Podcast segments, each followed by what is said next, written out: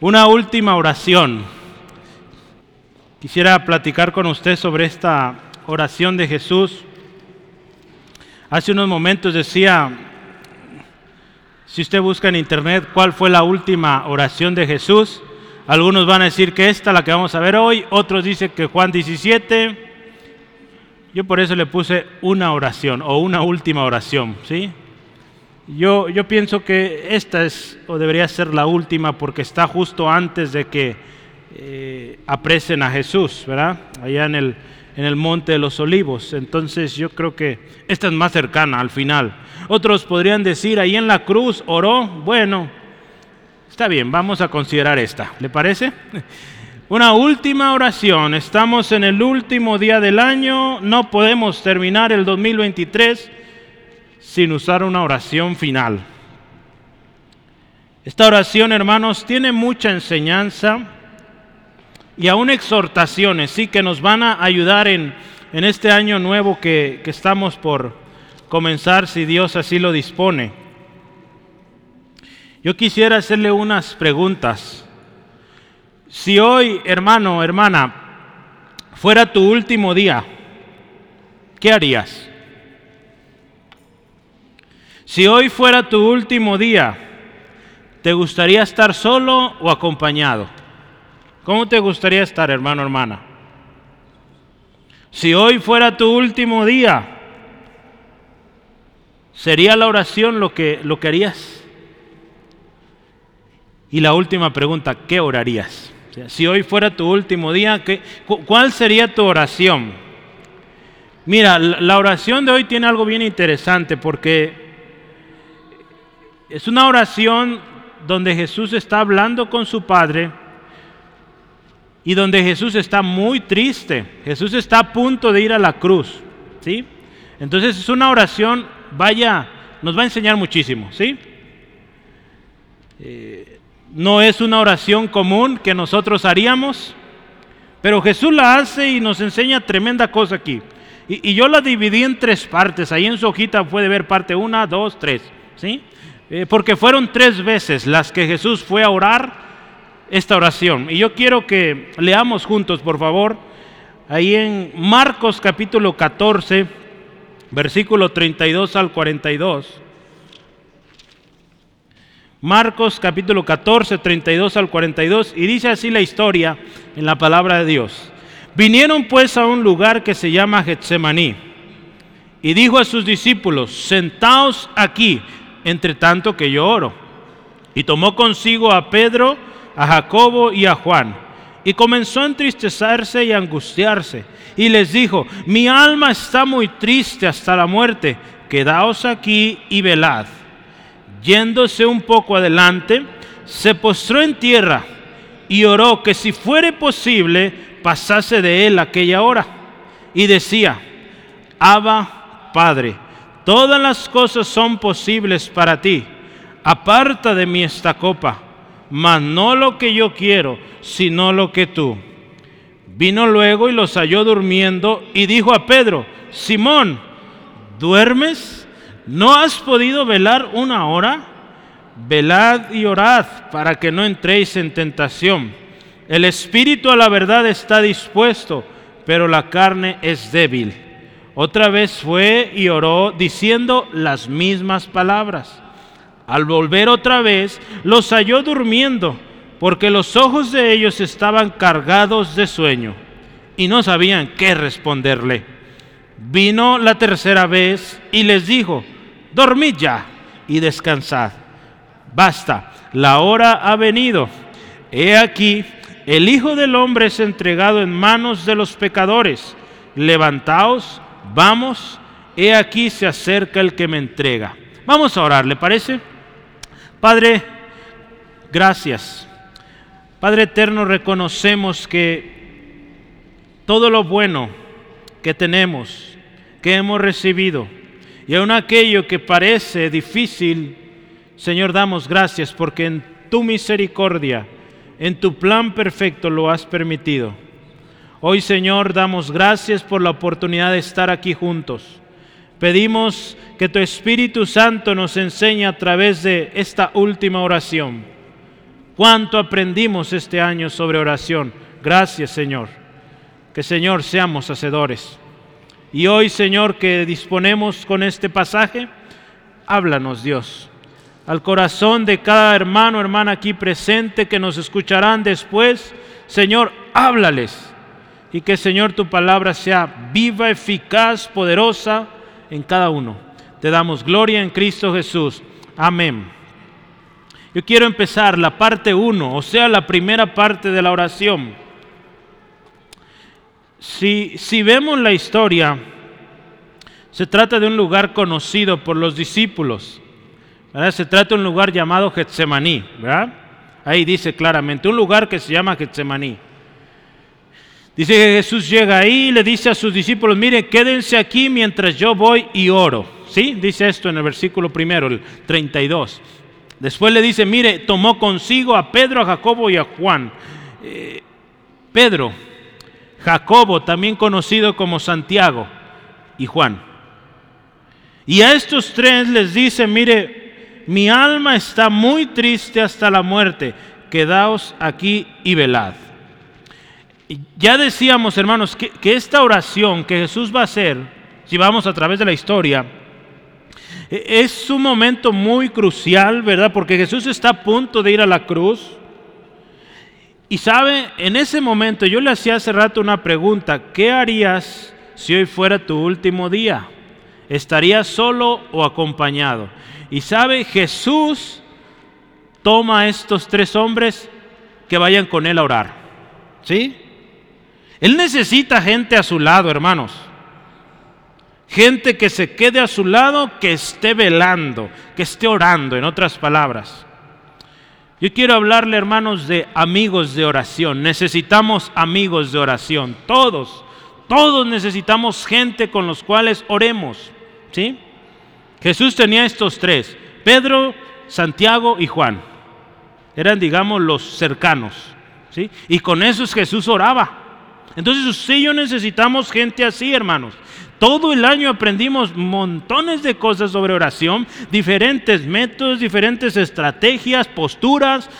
Y, una de las cosas que es súper importante es que usted y yo aprendamos a tener amigos de oración.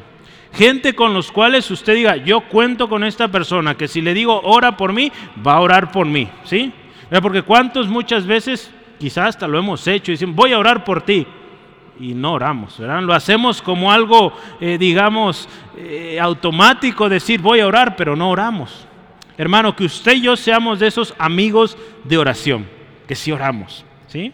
Hermanos, la oración de otros es poderosa. La oración de otros es poderosa. Sí, yo quiero leer algunos textos con usted y quiero que vea primero Hechos capítulo 12, versículo 5. Vamos a ver, esto es bien interesante. Pedro, hermanos, se encuentra en la cárcel. Sí, Pedro se encuentra en la cárcel y gloria a Dios, Pedro tiene amigos que están orando por él. Dice la historia ahí. Así que Pedro estaba custodiado en la cárcel, pero escuche, pero la iglesia hacía sin cesar oración a Dios por él. Es bueno tener amigos que oren, hermano.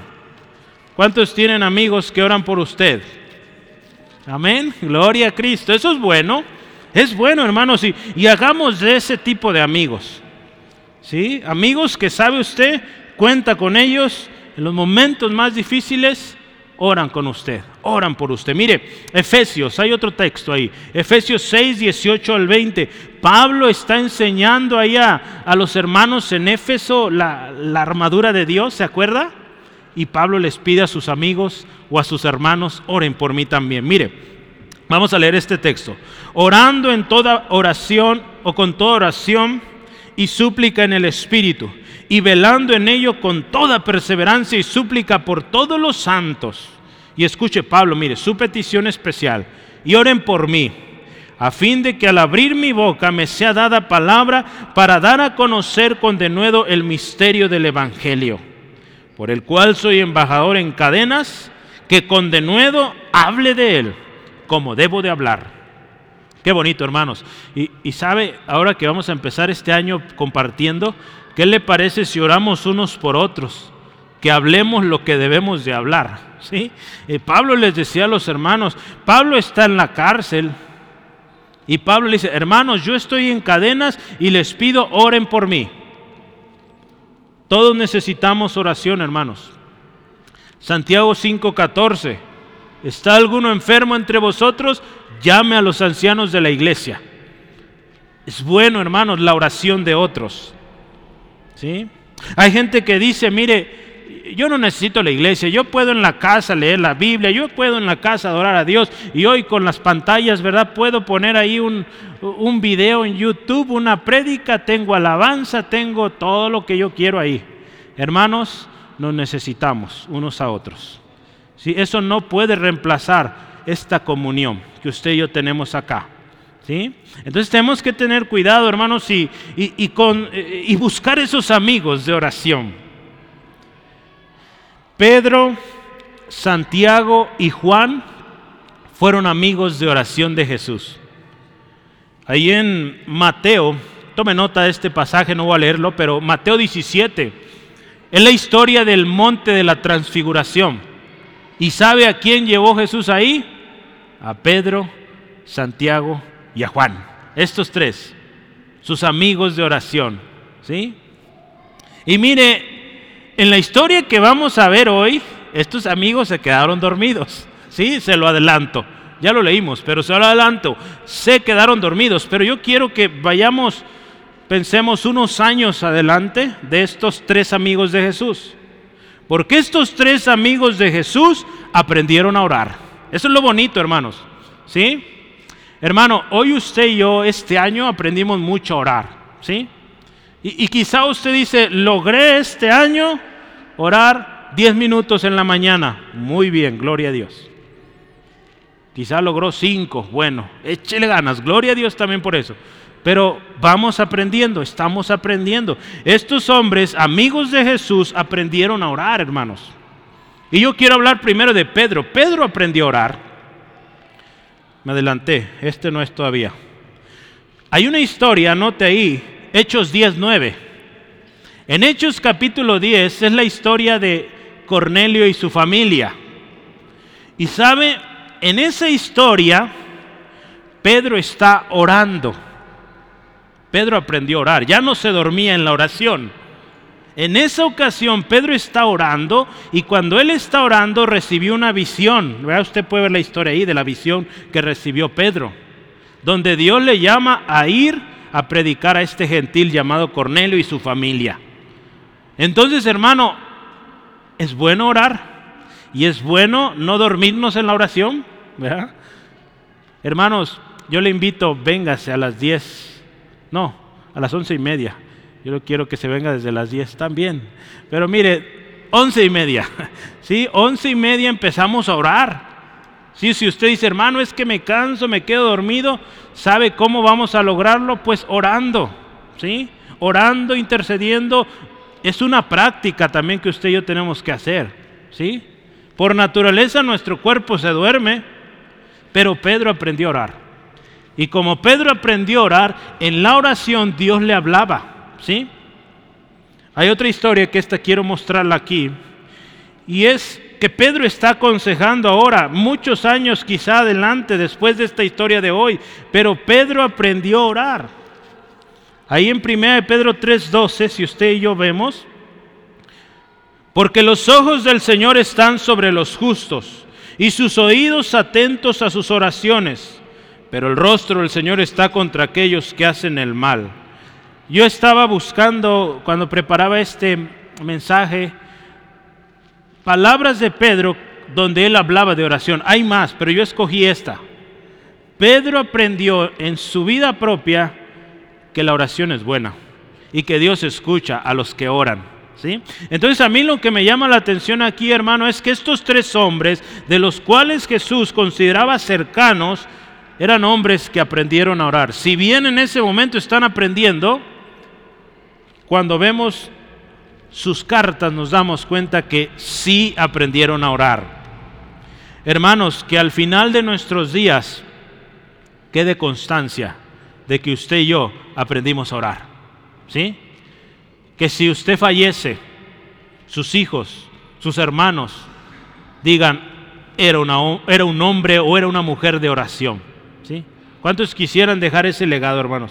Mujeres, hombres de oración, ¿sí? Necesitamos esto, hermano. La iglesia Centro de Fe Angulo lo necesita. Guadalajara lo necesita. Su familia lo necesita. Hombres que estén orando, mujeres que estén clamando a Dios. ¿Sí? Porque nuestra ciudad se pierde, hermanos.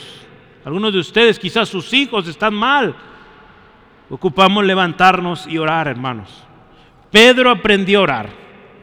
Yo quiero hablarle también de Santiago. Porque Santiago o Jacobo también aprendió a orar. Y, y cuando vemos Santiago pronto en su carta, Santiago ahí en capítulo 1, versículo 5 al 8, escuche, si alguno de vosotros tiene falta de sabiduría, pídala a Dios. Yo creo que Santiago ya había vivido esto. Dice que Dios dará a todos en abundancia, sin reproche, dice, le será dada. Pero pida con fe, no dudando nada, porque el que duda es semejante a la onda de mar que se arrastra por el viento y echado de una parte a otra. No piense pues quien tal haga que recibirá cosa alguna del Señor. El hombre de doble ánimo es inconstante en todos sus caminos. Se dice que Santiago era, digamos, el, responsable de la iglesia en Jerusalén. Y él está escribiendo una carta a los hermanos. Dice ahí a las doce tribus que están en la dispersión, ¿verdad? Ya para ese tiempo estaban regados los hermanos. Pero él envía esta carta y él les dice, miren hermanos, si tienen falta de sabiduría, no saben qué hablar, pídanle a Dios. Y él les va a dar mucho, abundante, ¿sí? sin límites. Pero les dice, miren hermanos, pidan con fe. Porque si piden dudando, no crean que van a recibir algo. ¿sí? Entonces, hermanos, Santiago también aprendió a orar. ¿sí? Si bien en la historia de hoy usted y yo vamos a ver que se durmieron, aprendemos que adelante aprendieron a orar. El último, Juan. Yo quiero que vea usted Apocalipsis 1. Apocalipsis es el libro que escribió Juan, junto también con la, el Evangelio de Juan. ¿sí? Pero Apocalipsis, mire, estos versículos, yo quiero que usted los vea, porque a mí me, me, me ministraba mucho esto y digo, wow, vaya que esta gente aprendió a orar, porque recibieron cosa tremenda de Dios. Pedro recibió revelación para hablarle a los gentiles. ¿Sí? Santiago, revelación preciosa, su carta hermosa para los hermanos. Y aquí Juan, mire, Juan también. Juan capítulo, perdón, Apocalipsis 1, 9 al 11 dice, yo Juan, vuestro hermano y copartícipe vuestro en la tribulación, en el reino y en la paciencia de Jesucristo. Estaba en la isla llamada Patmos por causa de la palabra de Dios y el testimonio de Jesucristo. Yo estaba en el Espíritu en el día del Señor y oí detrás de, de, de, mí una gran voz como de trompeta que decía, yo soy el alfa y la omega, el primero y el último. Escribe en un libro lo que ves y envíalo a las siete iglesias que están en Asia. Dice a Éfeso, Esmirna, Pérgamo, Tiatiris, Tiatira, perdón, Sardis, Filadelfia y la Odisea. Pero dice ahí, escuche, versículo 10. Juan está diciendo, mire, yo estaba en el Espíritu en el día del Señor. ¿Qué nos indica? Él estaba orando. Juan estaba orando. Se dice que Juan fue uno de los discípulos y es aquel que la historia cuenta murió de muerte natural, ¿sí? Eh, no necesariamente en esta isla, ¿verdad? Se que murió en otro lugar, ¿sí? Pero es interesante, hermanos, cuando alguien de verdad se mete en serio con Dios, Dios le habla. ¿sí? Usted ha leído Apocalipsis y vaya que a muchos les encanta Apocalipsis, ¿verdad? Pero mire, han hecho películas sobre Apocalipsis. Pero mire, este hombre que sabía orar, Dios le dio esa tremenda revelación. ¿Y cuánto nos bendice hoy Apocalipsis? no a manera de morbo y ay, qué emocionantes películas, no, nos da una tremenda advertencia de que Cristo Jesús viene pronto y que viene por una iglesia limpia, sin mancha, sin arruga, ¿verdad? Pero ese mensaje Jesús se lo dio a un hombre que aprendió a orar. Por eso, hermanos, la insistencia, hermanos, aprendamos a orar, oremos. Porque si usted ora, hermanos, no sabe lo que Dios le va a hablar, cosas preciosas, tremendas. Cómo Dios le va a usar cuando usted ha aprendido a orar. ¿Sí? Esto es importantísimo. ¿Sí? Quizá decimos, yo ya tengo mucho tiempo en esto, eh, yo ya sé orar. Bueno, no vemos resultados en tu vida. ¿Sí? Necesitas aprender a orar todavía. Yo, hermanos, considero que estoy un niño en esto de orar, hermanos. ¿Sí? Yo quiero seguir aprendiendo a orar. ¿Cuántos se unen? Yo quiero seguir aprendiendo a orar. Porque, hermanos, nos hace falta muchísimo. ¿Sí? Mire, Jesús toma a sus amigos amigos de oración. Y él dice ahí, estoy muy triste, estoy muy angustiado. El calvario de Jesús está a punto de comenzar. La tristeza, el temor, la angustia eran inevitables, hermanos. Jesús vino como hombre. Y como hombre usted y yo, hermanos, ante una situación así, yo creo que estaríamos igual o peor, ¿verdad? Aterrados por lo que viene sin saber cómo será el dolor que esto representará. Jesús está así, hermanos, angustiado, triste. Me gusta mucho porque mire, Lucas, Lucas hace mucho, mucho énfasis en cómo Jesús recibió fortaleza. Mire, ahí en Lucas 22, 43 al 44 dice, se le apareció un ángel y le fortalecía pero yo quiero que vea esto. Eh, la tristeza tan fuerte que Jesús tenía. Y estando en agonía, dice, oraba más intensamente. Y escucha esto. Y era su sudor como grandes gotas de sangre que caían hasta la tierra. Se ha comprobado científicamente que esos niveles de presión tan altos en un ser humano, hermano, puede causar que por sus poros en lugar de salir eh, sudor, salga sangre. Si es algo real. Alguien que llega a esos niveles de estrés puede salir sangre, ¿sí? En vez de sudor. Si es real, ¿sí? Digo, a alguien le tocó aquí de la familia ver esto en una persona por sus dedos, hermanos, le salía sangre. Entonces, e, es algo tremendo. Imagínense la presión que tenía Jesús para que en lugar de, eh, de sudor saliera sangre. Hermanos, Jesús está triste y él necesita a sus amigos cercas que estén orando. ¿Sí? Mire, Santiago, este hombre que está ahí también con Jesús, cuando escribió su carta, Santiago 5:13 nos enseña esto. ¿Está alguno entre vosotros afligido? haga oración.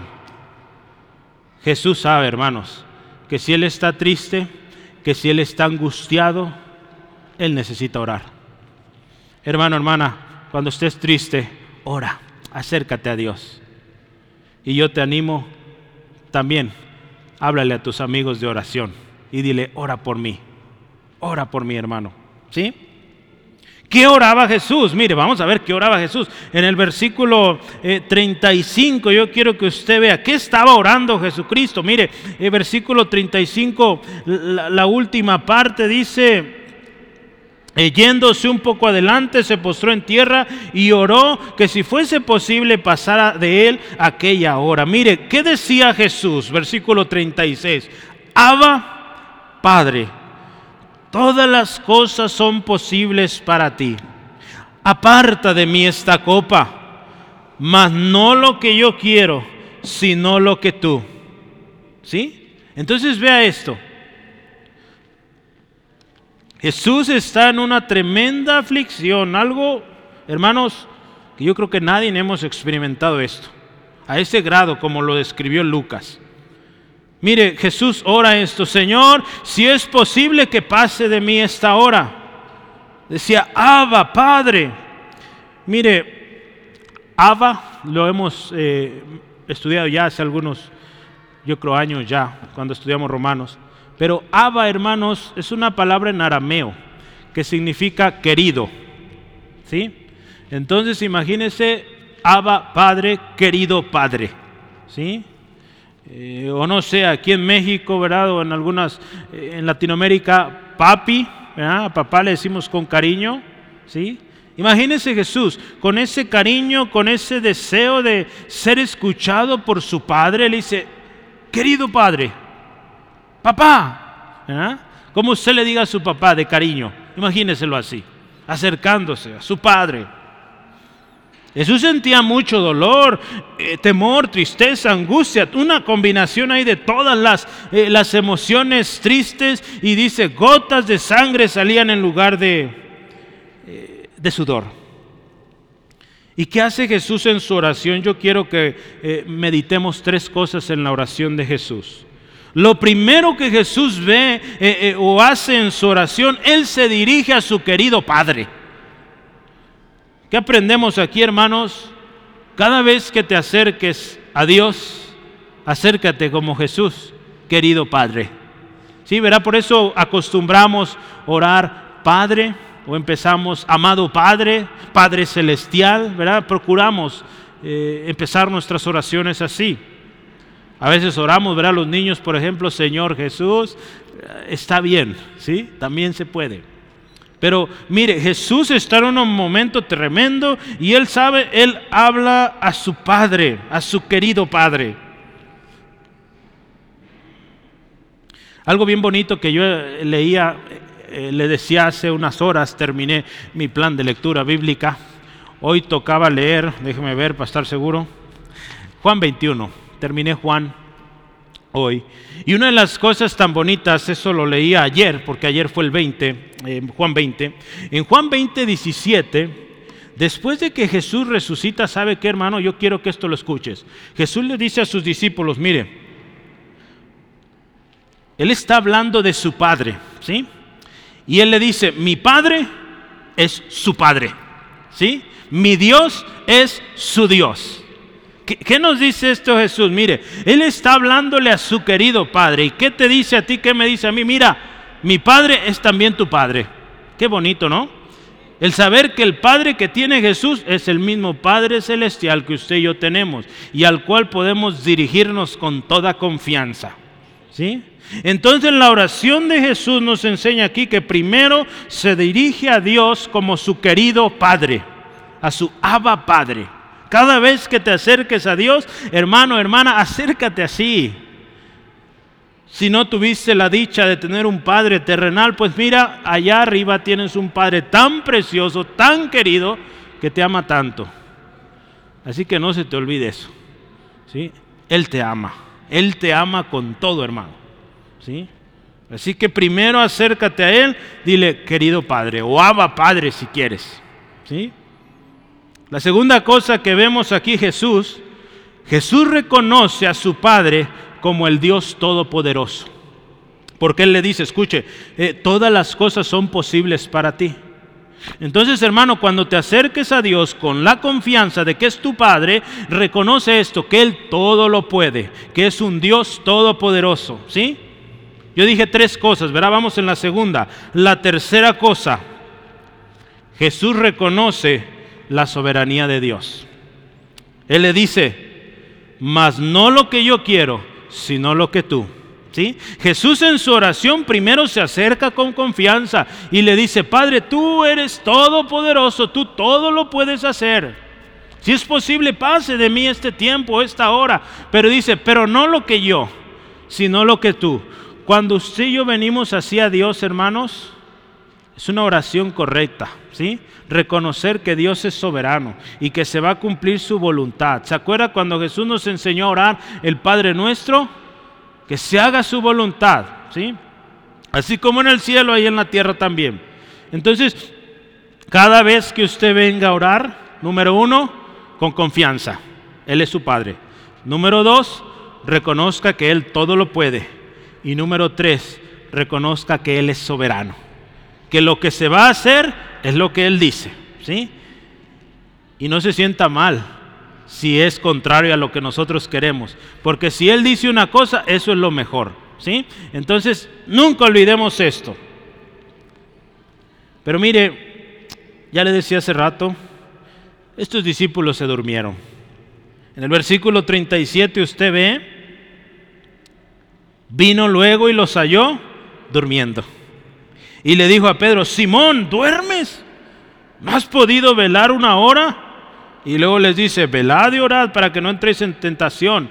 El espíritu a la verdad está dispuesto, pero la carne es débil. Mire, aquí hay una exhortación a los que duermen.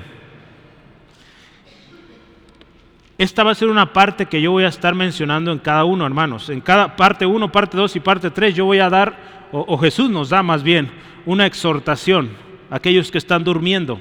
¿sí? Eh, no estoy hablando literalmente, ¿verdad? Si hoy se me está durmiendo por cansado que se desveló ayer, no es necesariamente usted. ¿sí? Hablamos de aquellos que no oran, ¿sí? que no están orando cuando deberían estar orando. ¿sí? Eh, entonces, eh, ¿no se, se acuerdan de la historia del hermano Rogelio que había unas hermanitas que siempre se le dormían? Y él se ponía triste, quizás está enojado, porque esas hermanas llegaban y llegaban y se dormían. Pero un día Dios le dijo, mira, déjalas en paz. ¿Sí? ellas vienen a descansar a mi casa, así que déjalas. Bueno, entonces, eh, bueno hermanos, si usted vino hoy a descansar, está bien, pero para la otra descanse en su casa un poquito. no se crea. Eh, yo sé que a veces venimos cansaditos. Yo soy el primero, hermano, yo me dormía. ¿sí? Entonces hoy que me toca estar acá, pues lo entiendo. ¿Sí? Lo entiendo y ánimo, no, eh, no se me sienta mal. Pero mire, los que duermen, yo hablo de los que no están orando cuando deben estar orando. Estos son de los que hablamos hoy. Si es nuestro caso, es una exhortación para nosotros, que de hecho yo le animaría, sea una exhortación para todos, porque en una medida u otra estamos faltos de oración. Nos falta orar más. Lo primero que le dice a Simón o a Pedro, le dice, ¿duermes? ¿No has podido, dice, velar una hora? Hermanos, en Lucas 22, 45, no sé por qué no anoté ese, perdónenme. Lucas 22, 45. Lucas también describe este momento.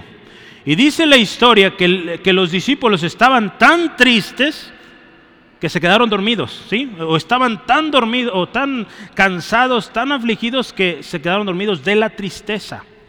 Hermanos, ¿cuántos alguna vez se han sentido tan triste que lo único que podemos hacer es irnos a dormir? Yo he estado en momentos así.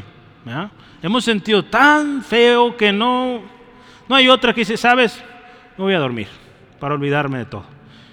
A veces logramos dormir, a veces sale peor, ¿verdad? No, no logramos dormir, los sueños o no podemos. Pero mire, los discípulos están tan tristes que, que el sueño les, les tumba. Hermano Jesús nos dice, velad y orad, porque no sabemos cuándo vendrá el Señor. ¿Sí? Ahí en Marcos 13, 35 al 36, Jesús está hablando a, a sus discípulos, dicen, velad y orad, porque no sabéis cuándo vendrá. ¿Sí? Va a venir, dice, de repente, y dice que no los halle durmiendo. ¿Sí? Aquí no nos está hablando de que si es su hora de, su hora de sueño, eh, que no esté durmiendo. Hermanos, nuestro cuerpo necesita el sueño y debemos dormir bien. ¿Sí? Aquí nos habla de, no estar alertas, de no estar orando, de no estar buscando a Dios, de no estar eh, leyendo su palabra, congregándonos, verá aquello que debemos estar ocupados. Jesús le dice, miren, velen y oren, porque no saben cuándo viene, viene su Señor. Hermanos, eh, me llama la atención porque Jesús les dice aquí, no pudieron orar una hora. Es una exhortación, una hora. ¿Qué nos dice una hora, hermanos? Se trata de esto. Cuando oremos, no oremos esas oraciones express, ¿verdad? Que hasta parece como los niños, ¿verdad? En los juegos, esto, una, dos, tres por mí, por todos mis amigos, en el nombre de Jesús, amén, y ámonos, ¿verdad? No, hermanos, tome tiempo para orar. Yo le he animado mucho este año, haga un plan, ¿sí? Defina un horario, levántese y ore. ¿sí? Porque es bueno, hermanos, orar. Aquí Jesús habla de una hora, ¿sí? no nos habla de algo de 30 segundos y se acabó, no. Yo, le pregunto esto, hermanos, una hora. Aquí Jesús habla de una hora. Pero yo quisiera decirle esto, ¿estarías dispuesto a orar toda la noche para recibir una bendición de Dios? ¿Sí? Digo, no me conteste porque si no le voy a decir entonces por qué no lo hace. Pero piense esto. Hubo un hombre llamado Jacob, ¿se acuerda? Toda la noche estuvo guerreando y al final obtuvo la bendición. ¿Cuántos de nosotros hemos hecho eso? Toda la noche, duro y duro, orando, orando, clamando, clamando, hasta recibir. Yo creo que son contados, ¿verdad? Los que hemos hecho esto. Hermano, necesitamos orar.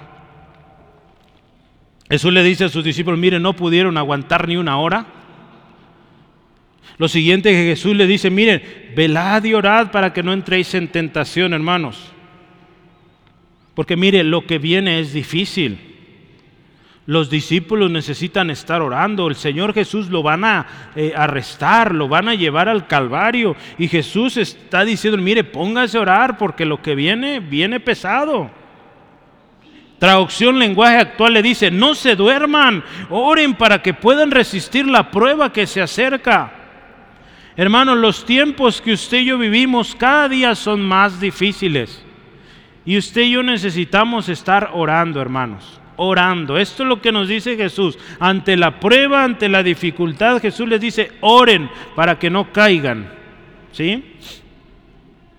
Hay muchas razones para las cuales estar velando, pero yo quise poner tres principales. Mire, primero, tenemos que estar velando y orando porque no sabemos cuándo será el tiempo que venga Cristo. Segundo, en este texto tenemos que estar velando, orando para no caer en tentación. Si usted está luchando con una tentación, hermanos, pues lo más prudente, lo más sabio es que se ponga a orar. ¿sí? Tercero, Primera de Corintios 16, 13 dice, velad, estar firmes en la fe, portaos varonilmente, esforzaos. Hermanos, eh, velar, orar, no es algo fácil. ¿sí? Yo creo que lo hemos visto este año, no es fácil. Si intentó este año tomar un tiempo para orar, yo creo que le costó, nos cuesta, no es fácil, pero aquí Pablo nos dice, esfuércense, ¿sí? requiere esfuerzo. ¿sí? No es algo que mágicamente, a veces pensamos así de la oración que es algo mágico, que si yo le digo, Señor, quiero orar tres horas diario, y el próximo día está orando tres horas diario. No, hermano, eso no es así. ¿sí? No digo que Dios no pueda obrar de manera instantánea, pero esto de la oración, si usted y yo vemos los ejemplos bíblicos, requiere esfuerzo, ¿sí? requiere despertarse, requiere desvelarse. ¿sí? Entonces no es algo que va a venir eh, como milagro, ¿verdad? si lo espera como un milagro. ¿sí? Así que orar por orar más, pues mm, yo le animo mejor, ore, ¿sí? empiece, póngase un un tiempo y poco a poquito, ¿verdad? Yo sabe lo que hago, se lo comparto. Tomo mi celular y veo la hora a la que empiezo a orar.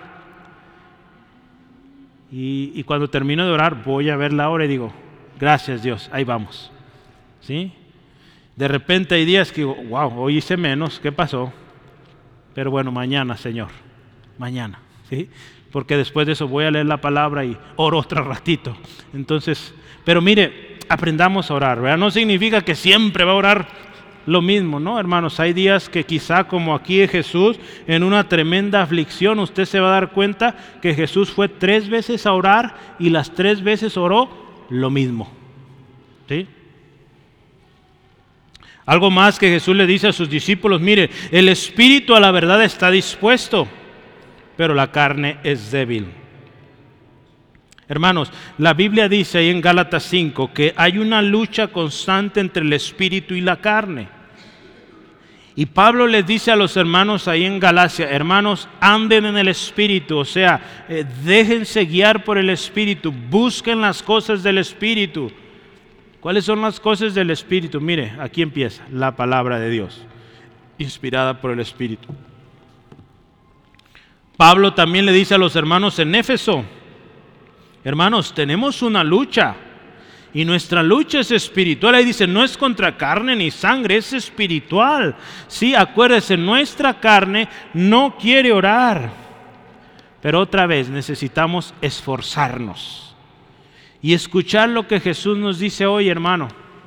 Hoy es el último día del año y yo me quiero eh, o quisiera irme de este lugar y, y decir, Señor, gracias por todo lo que aprendí a orar y me comprometo el 2024, si tú me concedes vida, a orar más. ¿Sí?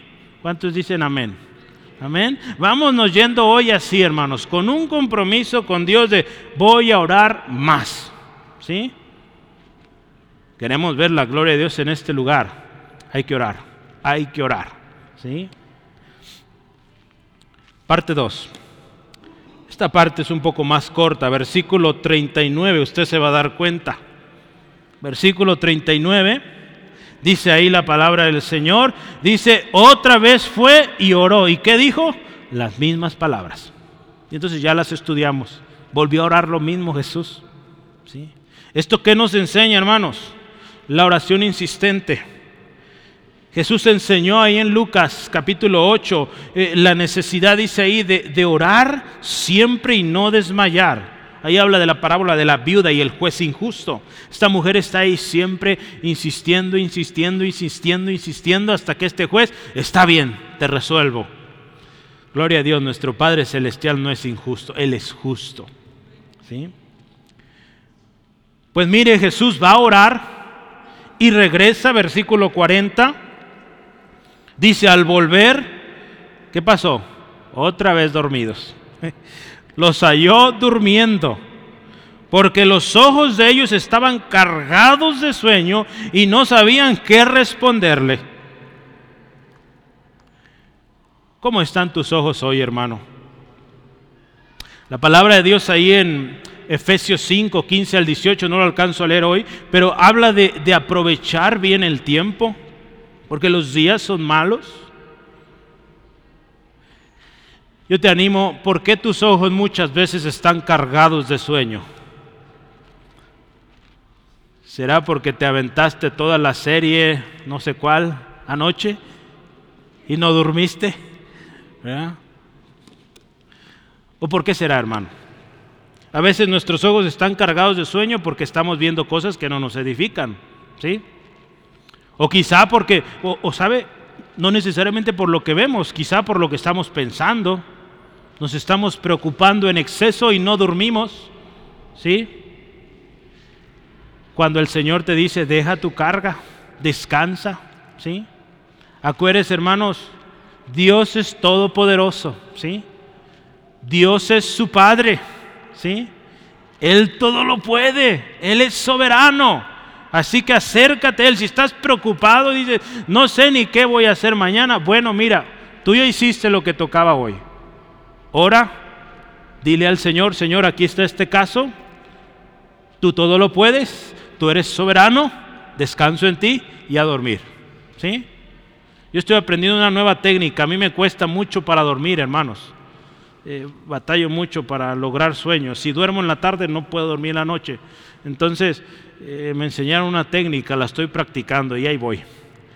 Según eso es quedarse quieto, cerrar tus ojos, no moverte y empezar en tu mente a recitar textos de la Biblia de memoria.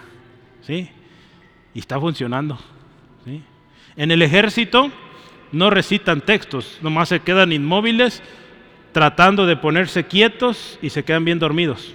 ¿sí? Pero un hermano cristiano que estuvo en el ejército dice que él se ponía a recordar textos que él se sabía de memoria. Y conforme el tiempo pasaba, se quedaba dormido. Me ha funcionado esta semana, hermanos. Entonces vamos bien, yo creo. Gloria a Cristo. ¿sí? Hermanos, la palabra de Dios que sea nuestra meditación aún en la noche. ¿sí? Pero mire, ojos cargados de sueño. Y dice aquí la historia que estaban tan cargados los ojos de sueño que cuando llega Jesús no saben ni qué responder. Hermano, si Jesús viniera hoy, te, hago esta pregunta y hagámosla cada uno. Si Jesús viniera hoy a este lugar, ¿sabrías qué responderle? ¿Sabríamos qué decirle? Ay Señor, se me olvidó hoy leer. Ay Señor, quizá alguno hoy, hoy me peleé y no, no, resolví ese problema, no pedí disculpas. ¿Sí? ¿Qué, le diríamos al Señor si hoy viniera? Mire hermanos, yo quiero animarle a esto. Velemos y oremos. ¿Sí? Estemos velando, orando, ¿sabe qué? Para que cuando venga nuestro Señor, usted le pueda decir al Señor, mira Señor, me diste cinco talentos, aquí tienes otros cinco, he ganado otros cinco para ti. ¿Sí? ¿Se acuerda esa historia en Mateo? Llega el señor de la casa y le dice, a ver, ¿qué hiciste? ¿O cómo, están las cuentas? Y aquel que le dio cinco talentos le dice, me diste cinco, aquí están otros cinco. Gloria a Dios. Que cuando venga nuestro Padre Celestial, hermano, nuestro Señor Jesucristo, venga, eh, eh, que usted le pueda decir, mira Señor, me diste esto y mira lo que hice. Que usted y yo podamos decir así. Porque aquí los discípulos no saben ni qué decir. ¿sí? Llega Jesús, no sabe ni qué decir. Pero mire, que usted y yo estemos orando de tal manera que estemos velando, estemos trabajando en la obra de Dios de tal manera que si llega el Señor, mira Señor, aquí está lo que me diste y esto también. Y hermanos, si así lo hacemos, ¿sabe qué nos va a decir el Señor? Bien, buen siervo fiel, sobre poco has sido fiel, sobre mucho te pondré. Entra en el gozo de tu Señor. ¿Cuántos quisiéramos oír eso? Hay que estar velando y orando, hermanos. ¿sí? Para que el Señor cuando venga no nos halle como a estos discípulos sin saber qué decir. ¿sí? Parte 3. Parte 3. Mire, en el versículo 41 dice ahí, vino la tercera vez. Algunos dirían la tercera es la vencida, pues aquí seguían dormidos. Vino la tercera vez y les dijo, dormid ya y descansad. Basta, la hora ha venido. He aquí el Hijo del Hombre es entregado en manos de los pecadores. Levanten, dice, levantaos, vamos, he aquí se acerca el que me entrega. Mire, usted dice, pues aquí no dice si fue a orar. Pues mire, en Mateo 26, 44 Perdón, no lo anoté otra vez. Mire, Mateo 26, 44. Si usted está leyendo ahí junto a la historia, Mateo 26, 44 dice esto. Dejándolos, se fue de nuevo y oró por tercera vez, diciendo las mismas palabras. Mateo, otra vez lo digo, 26, 44. Mateo también describió esta historia. Y Mateo sí dice, fue a orar otra vez. Mateo 26, 44, si está anotando. Sí, perdonen que no lo tengo ahí. Pero mire, una tercera vez va a orar Jesús. Y dice las mismas palabras, las mismas palabras. Pues sabe, hay una tercera exhortación para nosotros ahí otra vez. Lo primero que les dice ahí, Reina Valera dice, dormid ya, descansad. Pero sabe otras versiones, de hecho varias no lo ponen así, no sé aquí por qué fue esto escrito así, dormid ya, descansad si vamos al griego, cuesta trabajo traducir ese pedacito. ¿sí? Así que otras, otras versiones lo traducen así, escuche, ¿todavía están durmiendo y descansando? Como una pregunta. Otras versiones. Entonces, es más, eh, digamos, cercano a la realidad de lo que está pasando. ¿sí? Una pregunta, ¿otra vez siguen dormidos? Mire, escuche, por tercera vez Jesús va a orar, regresa y ve a sus discípulos orando, hermanos. Hermanos, no nos podemos pasar toda la vida durmiendo. ¿Sí? Hay necesidades, hermano. No te vayas lejos. Ahí en tu casa, en tu familia, hay problemas. ¿Qué estás haciendo? Algunas familias que están orando por su, eh, no sé, hay diferentes situaciones, pero usted sabe bien, hay dificultades en nuestras familias. Mi familia tiene problemas, tiene dificultades. Su familia tiene problemas. ¿Sabe qué les he dicho? Pregunta número uno, ¿estás orando? Y me dicen, sí, estoy orando. ¿Y estás ayunando? La mayoría dice no. ¿Sí? Hermanos, la palabra nos habla del ayuno también. ¿Sí? Hay que orar, ayunar, velar. Hoy aprendemos de velar. Entonces, hay cosas, Jesús lo dijo, hay géneros que no van a salir si no es con ayuno y oración. Entonces, hermano, ¿qué tanto quieres la libertad de esta persona? O la sanidad, o, la resolución de este problema. Jacob toda la noche se la aventó orando, hermano, porque él quería la bendición y la recibió. Y qué tremenda bendición este hombre recibió. Yo creo que tú y yo, hermanos, podemos esforzarnos un poquito más. Ánimo, hermano. Ánimo, hermana. La palabra de Dios nos exhorta ahí repetidas veces que el sueño es cosa seria, hermanos. Dar lugar al sueño es algo serio. Mire, eh, yo voy a leerle rápido estos textos. Proverbios 6, 9 al 11 dice así, escuche, perezoso, ¿hasta cuándo has de dormir? ¿Cuándo te levantarás de tu sueño? Un poco de sueño, un poco de dormitar y cruzar por un poco las manos para reposo. Así vendrá tu necesidad como caminante y tu pobreza como hombre armado. ¿Sí? Qué tremendo, hermanos. Muchas veces, muchas de las aflicciones que llevamos es porque estamos dormidos, no estamos orando. ¿Sí? Otra vez digo, no se trata de nuestro sueño normal, ¿verdad? Habla de que descuidamos lo que tenemos que hacer. En 19:15 de Proverbios dice así, la pereza hace caer en profundo sueño y el alma negligente padecerá hambre. Es fuerte, ¿verdad? 20:13 dice así, no ames el sueño para que no te empobrezcas. Abre tus ojos y te saciarás de pan. Proverbios es un libro de consejos, ¿sí? Eh, usted y yo lo podemos ver, esa gente que se la vive todo el día durmiendo, que no trabaja, que está ahí inhábil, no avanza, hermanos, ¿sí? Entonces tenemos que levantarnos. Y hoy Jesús nos dice, levántense y oren, velen. ¿Sí, amén? La palabra de Dios nos dice que hay tiempo para todo. Entonces, ¿hay tiempo para dormir? Sí, duerma bien, pero hay tiempo para trabajar, hay tiempo para orar. Pensemos en nuestra persona o en lo personal, luchas quizá que lleves, familia, piensa en la iglesia también. Como iglesia tenemos retos, eh, luchas, dificultades. Nuestra comunidad, hermanos, nuestro país el próximo año estaba escuchando las noticias, creo que son 70 países los cuales van a eh, tener elecciones, o alrededor de 70 países en el mundo entero que van a cambiar de presidentes. Necesitamos orar, hermanos. Vienen tiempos difíciles. ¿sí? Entonces necesitamos orar mucho por nuestra nación. ¿sí? Yo he estado siguiendo las noticias de Argentina, hermanos, qué tremendo, qué tremendo les está yendo. ¿sí? Este hombre promete restaurar la economía, pero están en los suelos, hermanos, por descuidos tremendos de su economía. Oremos por los argentinos, tenemos muchos hermanos allá. Y cada país claramente tiene dificultades, pero nuestra nación, hermanos, vamos a lo cercano. México necesita de Cristo y es tiempo de velar y orar. Entonces Jesús le dice, miren, todavía están durmiendo, todavía descansando, ¿Qué les dice lo siguiente ahí? Basta, la hora ha venido. Ya basta, dice una versión con signos de admiración. Pedro, hermanos, aprendió a orar. Yo creo que después de estas tres, y luego las tres que negó a Jesús, y luego las tres veces que Jesús le dice, me amas, yo creo que él entendió. No entiendo o entiendo. Y vemos sus cartas, él aprendió a orar, hermanos. Porque sabe, eh, en 1 Pedro 4, 7, él dice esto, el fin de todas las cosas se acerca.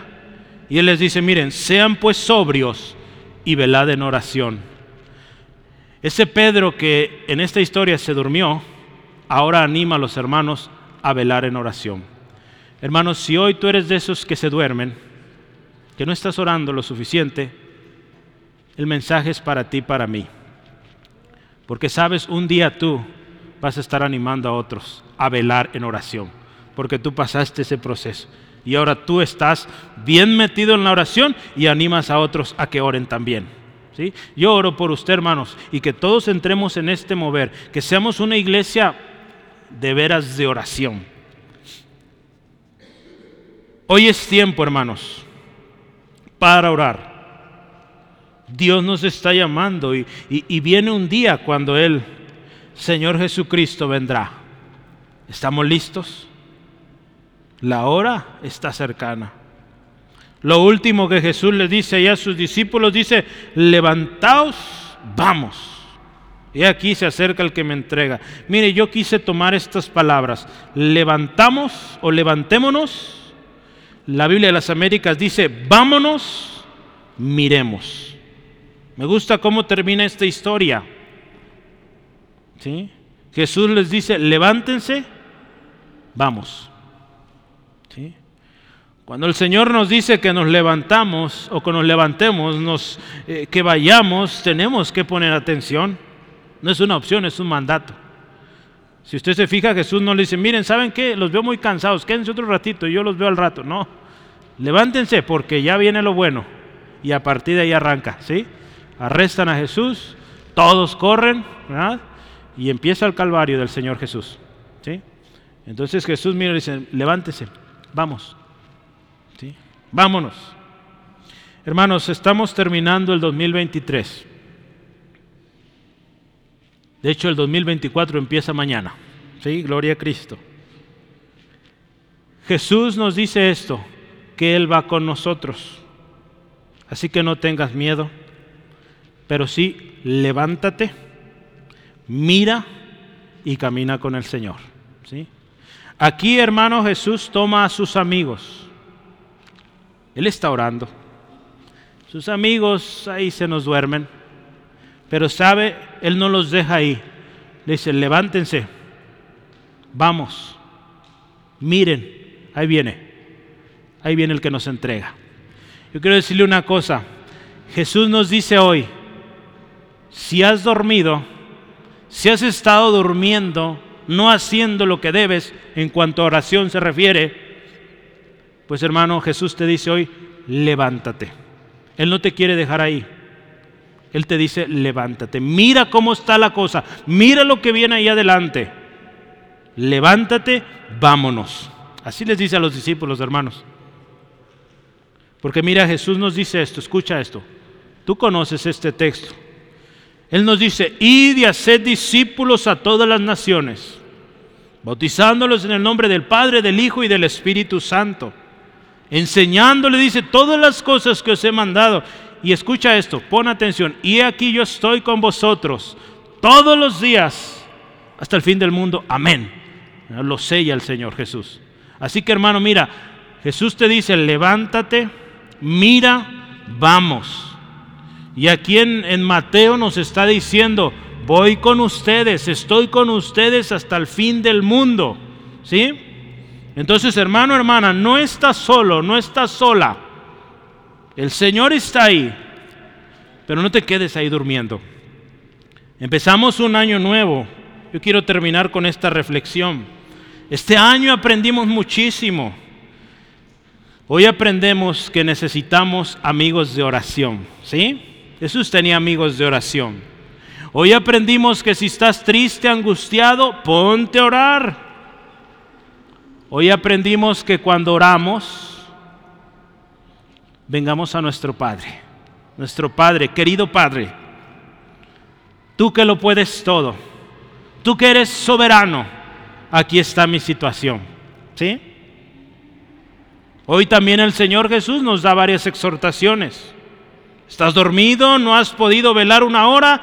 Haz un compromiso hoy. Sal de este lugar con un compromiso, amigo, hermana. Si es tu primera vez, pues escuchando, haz un compromiso hoy con Jesucristo. Yo te voy a invitar a hacer esto en momentos. Vela, ora para que no entres en tentación. La lucha es real y es fuerte. Necesitas orar. Necesitamos orar. Recordemos que la lucha, hermano, no es con la persona. La lucha es espiritual. Te hago la pregunta, ¿tienes ojos cargados de sueño? Vamos arreglando prioridades. Verá, viene un año nuevo. Creo que todos nos gusta hacer propósitos. Así como hacemos un propósito de hacer ejercicio, pues hagamos un propósito de orar más, ejercitar este, este hábito de orar, de orar, de orar.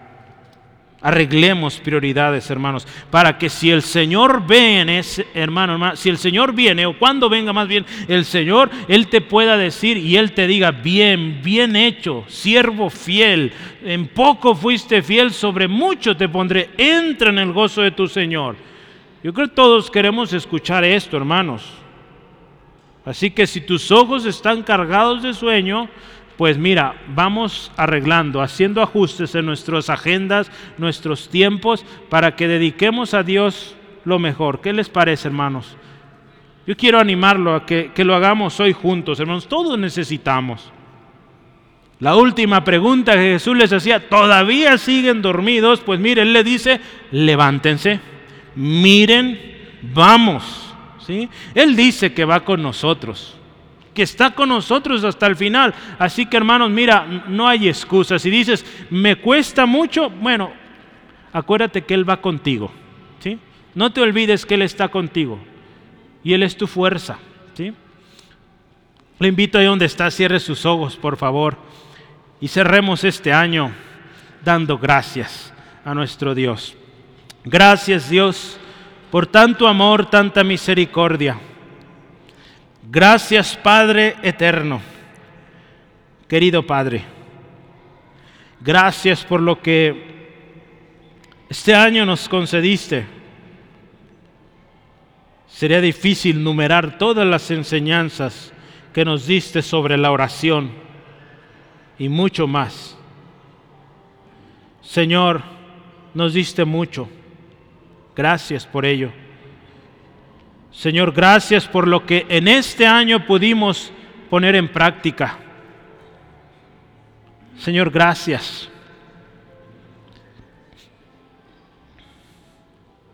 Yo estaba meditando, hermanos, si es esto un mensaje que debe ser central en cada predicación y un llamado en una iglesia que quiere evangelizar. El próximo año tenemos planes, hermanos, como iglesia, y yo, oro que tú estés ahí, hermano. Tenemos planes de evangelizar. Y una manera como la iglesia aprende a evangelizar es que el Evangelio esté presente en cada predicación que el llamamiento esté presente en cada predicación. Yo fui enseñado así, hermanos. Nuestro hermano Rogelio también nos enseñó así. Necesitamos siempre, siempre llevar el mensaje de la cruz y llevar a todos a ese punto, presentes delante del Señor Jesucristo, a reconocerlo como su único suficiente, Señor y Salvador. Así que yo hoy voy directo ahí. ¿Cómo está tu relación con Dios?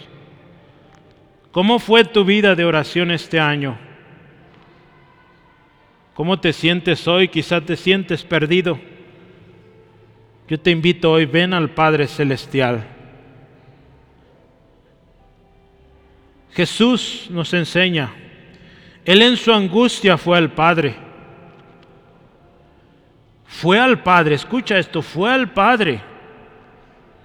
Si tienes muchos años en el Evangelio o es tu primera vez escuchando esto, la pregunta lógica hoy es, ¿cómo voy al Padre? Hubo un hombre llamado Tomás que le dijo a Jesús, ¿cómo llego al Padre? ¿Y sabes qué le dijo Jesús a Tomás? Y hoy te dice a ti, Jesús dice esto, yo soy el camino y la verdad y la vida, y nadie viene al Padre sino por mí. Así que hermano, hermana, amigo, amiga, si no has ido al Padre, no sabes cómo ir, hoy Jesús es el camino. Él es la verdad, Él es la vida, la única vida, la única verdad, el único camino y puedes llegar al Padre por medio de Cristo, quien dio su vida en la cruz. Porque su palabra dice que Él fue herido por nuestras rebeliones, molido por nuestros pecados, y el castigo de nuestra paz fue sobre Él. Y por su llaga fuimos nosotros curados. Si hoy tu vida de oración, como cristiano que dices ser, si hoy tu vida de oración fue más bien sueño, dormido, flojo, despreocupado, hoy ven al Padre a través de Jesucristo. Reconoce tu pecado. Dile al Señor cuánto lo sientes. Dile al Señor que te perdone. Y arrepentido, ven hoy al Padre y dile, Señor, yo quiero, quiero vivir lo que tú quieres que yo haga. Si tú no conoces a Jesús, pues mira, Hoy la, invitación es para ti. Jesús es el camino y la verdad y la vida. Y nadie puede ir a este Padre precioso, Padre amoroso, Padre todopoderoso, soberano, si no es a través de Cristo. Así que dile hoy a Él cuánto lo sientes por haber falladole. Dile que te perdone de todos tus pecados, que te arrepientes. Con todo tu corazón hazlo. Él te perdona. Él te perdona. Y dice la palabra que a todos los que le recibieron, a los que creen en el nombre de Jesús, les dio la potestad de ser hechos hijos de Dios. Y ahí está lo poderoso. Si tú hoy vienes a la cruz, aquel que dio su vida por ti, y le dices, sé mi Señor, mi Salvador, Él te da el derecho de ser hijo de Dios. Hazlo tú. Usualmente yo lloro contigo, pero hoy quiero que tú lo hagas de tu corazón te di los pasos, hazlo. Igualmente, hermano, hermana, que no has orado, está a cuenta, soy con el Señor. Todos yo creo que fallamos de una u otra manera este año al no orar. Cuando semana tras semana el mensaje era oración, oración, oración y más oración. Hoy Señor reconocemos que tú nos enseñaste muchísimo y faltó mucho para hacer. Ayúdanos en este 2024 con un compromiso de orar más, estar atentos a las necesidades de los demás. Si este año me la pasé orando por mí, este nuevo año oro por los demás. Y descanso que lo que en mi casa, en mi vida está, faltando o fallando, está en tus manos, porque ya he orado. Confío y descanso en ti. Gracias Dios por terminar este año. Gracias Dios por este domingo. Que a ti te plació que mi hermano o mi hermana estuviera aquí. Que a ti te plació que sucediera el último día de año en domingo. Gracias por esto. Y gracias por esta última oración que nos enseña. Sea tu nombre bendito y Señor, que este 2024 sea para tu gloria, para tu honra, para tu alabanza y para el extendimiento de tu reino en esta ciudad y hasta lo último de la tierra, en Cristo Jesús. Amén. Aleluya. Gloria a Dios.